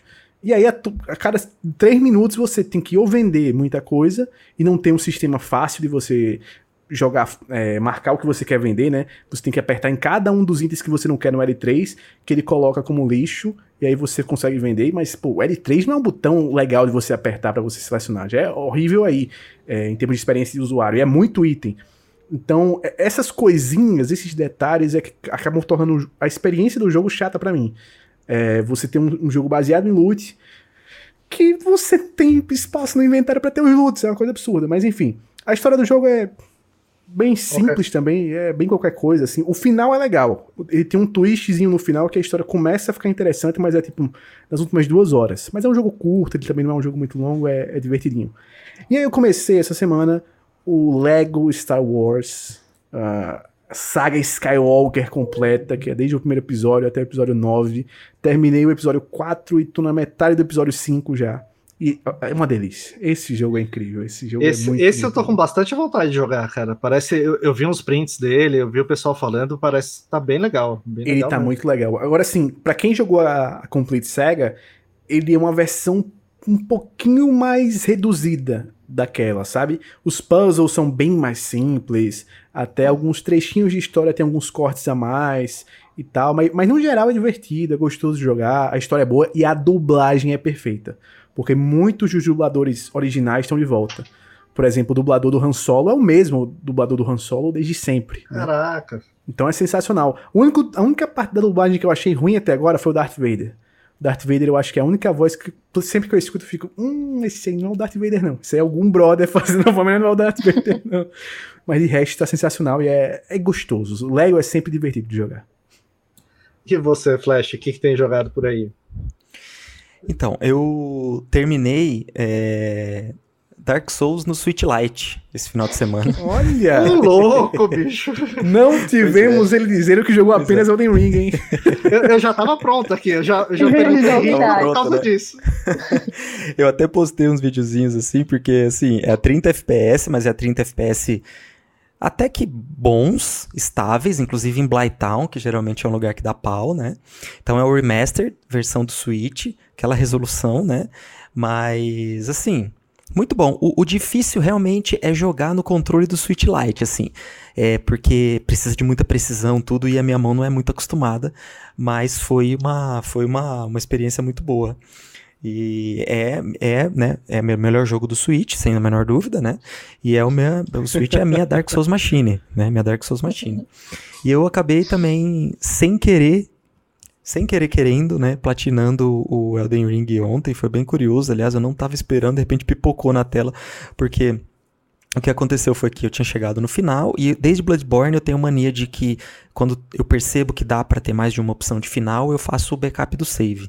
Então eu já vi lá que tinha como summonar um personagem X de uma quest lá que eu tinha feito e na hora que eu interagia com um objeto no meio de um cenário, tinha como eu escolher mais de uma opção. Então eu falei, peraí, deixa eu fazer um backup e eu acabei fazendo três opções que me deram é, que me deram três troféus, né? É, e aí o que aconteceu foi que eu depois resolvi voltar ao backup do save para ficar explorando mais antes de refazer um final e ir por NG+. E eu tava, tava lá, andando, andando, andando, andando, pegando item, pegando item e tudo. E acabei pegando um item que era, no fim das contas, um dos, dos talismãs que faltavam lá e acabou vindo a, a platina. Eu é, teve duas, na verdade, eu tinha colocado no Twitter uma, mas duas quests que eu precisei de ajuda. Eu, a quest da FIA, eu não consegui fazer sozinho. Eu achei ela muito difícil de fazer sozinho. A, a da Honey eu consegui, mas a da Fia eu não consegui. Não sei se de repente me faltou um pouco de paciência também, de deixar para lá, porque foi o que eu fiz com a Honey foi meio que deixando para lá algumas coisas que eu não sabia e as coisas foram aparecendo, né? E aí e a e a uma coisa que não, não, não chega a ser um spoiler, mas é algo que me dá acesso a um outro tipo de final que está relacionado ao frenesi desse jogo aí, tá? É, isso também eu, eu também peguei uma dica disso. Então, mas de toda forma eu não estava nem buscando, nem estava com essa intenção e de fato realmente é uma platina muito boa de fazer, muito diferente do que você precisar ficar farmando item de pacto ou precisar ficar é, pegando todas as magias, todas as piromancias, todos os milagres como eram em Dark Souls 1, 2 e 3, né? Todos os anéis. É muito saco isso. Nossa, Dark Souls 3 você tem que zerar três vezes e cada run tem anel em lugar diferente para você pegar e ficar oh, juntando sim. 300 mil. Aparece um ambulante da 25 de março vendendo anel. Inclusive, sabe? deve ter gente então... ouvindo nosso podcast e farmando nos Dark E farmando. Se você, que se você tá farmando, olha, que olha eu, eu, quero falar pro meu, pro meu, Se você tá ouvindo esse podcast farmando as orelhinhas secas do Dark Souls 3, meu amigo, sinta-se abraçado. Tá? Porque meu amigo e minha amiga sintam-se abraçados, porque olha, realmente é, é, é complicado. Ah, pior. E eu queria falar mais umas coisas depois que eu zerei Elden Ring, mas eu vou deixar para o próximo episódio. Tem a ver com a teorias de compartilhamento de mesmo universo entre todos os jogos da From. Eu tenho umas Olha. coisas interessantes que eu quero discutir com vocês, quero ver o que vocês acham disso, mas não vai caber nesse episódio, então bo bola para frente. Boa. Não, sabe uma coisa? Que a gente jogou essa bola, eu acho que foi no primeiro episódio, né, do tier list dos jogos da From. A gente tem que ter um dia que a gente vai fazer só o tier list dos jogos da From. Mas é um episódio e só, lascou. e só uma tier list, porque esse daí vai demorar, eu acho que 5 horas esse episódio. Não tem jeito. Faz só uma. Pode ser, porque a, a, minha, na verdade, eu já dou spoiler. Vai ser tudo S, assim. Vai ser tudo foda. Tipo, do primeiro ao último, assim. Pronto, já tá feita a minha tier list. Por ordem de lançamento. Vai ser tudo GOT. É tudo GOT. tudo GOT, não tem jeito. Cara, mas uma coisa deviam mudar mesmo. Eu acho sempre, eu acho que a platina, ela, ela não tem que ser uma prova de resistência, um negócio de, de sabe, chato, máximo esforço. Ela, ela tem que ser de certa forma um prêmio para quem gosta muito do jogo, né? Para a pessoa jogar mais. Esse negócio de ficar fazendo voltar 1.500 vezes para fazer não sei quantos. Até esse negócio, eu, eu, eu não joguei Elden Ring, eu não sei se é o caso, se eu estiver falando besteira. É, mas se você tem uma escolha final, por exemplo, cara, põe lá que o cara possa voltar para fazer os outros finais, para ver como é que é, né? Não precisa colocar para, sabe, fazer o jogo inteiro de novo para ver o que acontecer, o que não ia acontecer, né? E, Exato, e esse é sofrimento. Ah, o fator replay para mim, para mim, fator replay para platina é muito difícil. Eu penso em outras coisas. Aliás, queria até falar aqui, não sei que eu queria saber a opinião da Gi em relação a isso. Se, se você gosta, Gi, de ficar fazendo as quests de todos os NPCs, porque agora vai começar para mim uma das coisas que para mim é a mais divertida, é ficar zerando de novo só para ficar fazendo quests de NPCs específicos. Então assim, agora eu quero ver aquele NPC, fazer toda a questzinha dele, porque falta, teve vários que eu não consegui fazer, vários que eu acabei perdendo, porque eu acabei sem querer fazendo um evento chave do jogo que mudou umas coisas lá e vários NPCs foram embora mais pro final do jogo. E aí eu perdi várias quests, então eu quero muito saber como que termina a quest de um de outro. E uma das coisas que me fazem voltar às vezes para outros jogos da saga é justamente, poxa, eu tô com muita vontade de fazer a quest da, por exemplo, da uma quest que para mim que é a melhor do Dark Souls 3 é da Henry e do Horace. Eu adoro a quest deles. Então, ah, quero fazer essa quest de novo. Então, toda vez que eu faço Dark Souls 1, eu faço a quest bonitinha do meu amigo do meu amigo Soler, eu sempre salvo ele. Eu faço a quest ah, bonitinha do meu do meu amigo Sigmaier. Eu adoro fazer a quest do Sigmaier. Então é, são coisas que eu gosto muito. Você, você gosta, Gi? Eu gosto, apesar de ser bem depressivo às vezes, né, os finais das quests. Sempre, né? Eu, eu gosto sempre. bastante. Eu, eu fiz, eu tenho até uma história com Quest, porque quando eu comecei Bloodborne eu não sabia nada, né? Não tinha nem ideia, assim, de que tinha NPC pra gente conversar e completar Quest. Então eu acabei batendo em Eileen, que eu achei ela incrível, maravilhosa. Aquela caçadora no começo. E perdi a quest dela, tive que matar ela Ai, porque ela não gostou mais de mim. Aí eu... Tu não gosta de mim, tu vai morrer, ô otária. Ela não gostou. Sempre que ela me via, ela queria me bater. Aí não, não dava.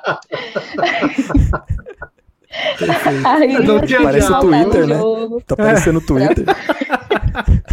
Bloodborne 2 é uma alegoria ao Twitter. Vai ser, vai ser uma alegoria ao Twitter, né?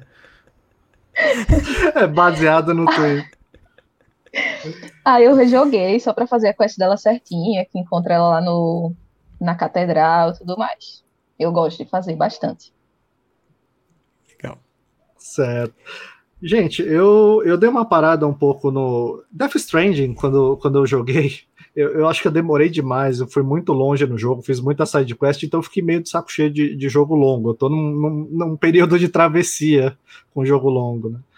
Então eu dei uma paradinha no Demon Souls e no, no Zelda, tá ali, tá, tá, o save tá guardadinho, logo logo eu retomo. E eu comecei no, no Game Pass, chama The Forgotten City. É, gente, é, é um baita de um jogo. Se o priminho que vai ganhar o Xbox estiver ouvindo, vai nele, que o jogo é incrível, é muito bom. só para só explicar rapidinho como, como que funciona, esse jogo é, ele, ele foi feito por uma equipe bem pequenininha, são três, quatro desenvolvedores, né? Ele é baseado em um mod do Skyrim, que, que foi um dos mods mais conhecidos na época, coisa e tal. Ele não é o mod, né? Ele, ele é um jogo feito mesmo, mas é baseado nesse mod, né? E você começa o jogo num, com, com uma NPC que te salva de um rio. Você nem vê isso, você acorda, né? É, e ela fala que um, um amigo dela entrou numa ruína que tem ali perto, que é uma ruína romana, coisa e tal e se você que ela tinha prometido para ele que, que ela não ia entrar atrás dele, e se você pode ir lá tentar achar o amigo dela, que ela está preocupada que faz tempo que, que ele não sai, né? E assim, você, são quatro classes é, é, que você pode escolher. É, não é um jogo focado em combate, ele tem combate, é legal o combate dele, mas ele é mais focado em diálogo, então é tudo muito bem construído, gente. Assim, os, os, NPCs, quando você fala, tem um NPC que é gente fina, tem um NPC lá que é completamente maluco, tem um outro que fica tentando te passar para trás a todo momento, e às vezes você cai, você tipo, é bem construído desse jeito, né? E a grande, a grande sacada aí é o seguinte: é, a hora que você vai procurar o amigo dela, você acaba saindo de uma cidade antiga, romana, você volta no tempo nessa cidade. Isso é, não, não, não é spoiler nenhum, tá? É, acontece nos cinco primeiros minutos de jogo. Tá? E aí você sai nessa cidade, e essa cidade tem uma, uma regra, né, que tá até escrita em, em pedra, coisa e tal lá, que o pecado de uma pessoa é, gera um castigo para todas as outras. Né? Então, que basicamente é o seguinte: se alguém daquela cidade cometeu uma infração grave, um crime grave, um pecado grave, brigar, matar, roubar, alguma coisa assim, só que não tem essa lista em lugar nenhum, é, todo mundo da cidade morre, eles viram ouro, eles viram estátuas de ouro. Né? Então tem todo um dilema de, de do, do, tempo todo, você não pode, você tem que fazer o máximo possível para não quebrar essa regra, né, e, e, e, fazer o máximo possível para os NPCs também não quebrarem. Né, então, é, é, tem situações que um vai brigar com o outro, você tem que conversar, é, tem que contornar tudo isso. Está tendo uma eleição e aí o, o, o, magistrado, que é o líder, o grande líder lá, ele está com medo de sofrer um atentado. Ele tem certeza que a regra vai ser quebrada lá. Só que, gente, é, é, é no começo eu achava que não, era um jogo muito focado em narrativa, eu achava que ia ser meio chato, mas é legal demais, cara. É cara, eu tenho eu tenho ele no PlayStation e eu instalei, eu ganhei ele do, do, do meu primo e eu tenho ele Olha no PlayStation. Olha o primo aí. E Olha o priminho aí de novo. O primo sempre presente, né? Pô, não, tem que estar no título do episódio, primo, não tem jeito. eu joguei uma hora dele. E, cara, eu só parei porque falei, meu Deus, eu não posso jogar isso agora, porque ele já me capturou de uma forma. E uma coisa só que eu acho que vale a pena pontuar: a direção de arte desse jogo é linda, meu é absurdo. É, é absurdo. muito bonita, muito bonita mesmo. E ele tem um mistério no ar, assim, que te capta de uma forma que, inclusive, até os próprios desenvolvedores falaram: olha, o jogo é um jogo curto, ele não é um jogo longo, então evita de dar spoiler, porque para não, pra não estragar a experiência, que parece que é uma experiência que envolve esse grande mistério, é uma coisa meio única, assim. Eles até estavam meio que pedindo pra galera que tá, que tá é, streamando o jogo na época do lançamento, meio que tentar evitar spoiler. É, é, exceto pro público e tal. Então é uma coisa que eu acho que, assim, eu acho que eu, vou, eu volto para ele em breve. Eles deixaram até esse aviso no, no menu do jogo. Isso que é difícil, porque as histórias são tão boas, mas se eu contar, é, é, vai Exato. perder muito a graça, Sim. né? Vai ser... Então você tem que descobrir qual que é o mistério dessa cidade, e, e nessa cidade existe um looping tempo, temporal. Então você, você pode morrer, se, você pode zerar a vida e morrer, mas se, se, se a regra é quebrada, é gerado um looping. Você tem que sair correndo e entrar num portalzinho para voltar no, no pro início do dia que você chegou na cidade, né? E assim, é, os NPCs te enganando, tentando te enganar, os NPCs que é, é, muito bom, é muito bom, é muito bom mesmo. Assim, você tem lá, tem a sacerdote, tem o gladiador, tem, tem a mulher da taverna, tem a agricultora, então cada um é, é, nem tudo é o que parece, e tem esse grande mistério no jogo. Então, quem tá aí com Game Pass ou quem tem ele no PlayStation, dá uma, dá uma atenção para ele, que o joguinho é bom demais. Eu tô na metade dele, tô com 6 horas e a primeira coisa que eu vou fazer quando a gente desligar aqui é voltar para esse jogo. Não, ele então é o Dark Souls de narrativa, né? Porque é o Dark Souls de narrativa. Cada boss que você tem que enfrentar. cada e então, gente, é o joguinho é bom demais, cara. Pode ir na, na pode ir tranquilo que, que, que vai dar bom. E é isso, gente. Terminamos mais um episódio. Conseguimos chegar em uma hora e meia. A gente não repetiu as duas horas do, do episódio anterior, do nosso especial, né? Perfeito. Progresso. Então chegamos ao final de mais um episódio. É, Gi, conta pro pessoal onde o pessoal pode encontrar você. Gente, vocês podem me encontrar no Twitter para ver meus prints lá, meus comentários, mas eu não, não brigo, tá? Não tenho treta no meu, então pode ficar à vontade. É na paz dos games. Arroba. Flash. Também no Twitter, Flash Underline Night. Cola lá com nós. E o Homem que não dorme. Olha, você pode me encontrar no YouTube, na Twitch, no Instagram e nas principais plataformas de podcast do Brasil e do mundo. No Despertar Nerd, falando sobre videogames em todas elas. E no Twitter eu estou no Lucas Lucina 50 também de vez em quando postando sobre tudo também. É futebol, é videogame, é cinema, séries, BBB, anime, olha, tudo que tiver rolando na timeline eu comento, não tem jeito. o meu é o arroba jogando sem hype. Gente, queria agradecer você que chegou até aqui. Obrigado de novo por ouvir a gente. Não esquece de se inscrever, clica aí no seguir, dá aquela avaliada legal, com cinco estrelas, por favor. Sempre cinco estrelas, tá? e espalhe a palavra. Se você puder, coloque aí no grupo da família, no grupo Perfeito. do Põe no grupo do trabalho também, põe no grupo, no grupo no do Slack, primo. né? Você que tem que usa o Slack no job, manda Manda pro seu primo, seu priminho. Pô, que leitura. Que leitura agora. tem que mandar pro primo, pô, não tem jeito. Manda pro seu priminho pra ele escolher bem o videogame dele, dar aquela força pra ele. Manda pro primo, por favor. E é isso aí, gente. Um abraço. Tchau, tchau. Tchau. Tchau. Falou. Tchau, tchau.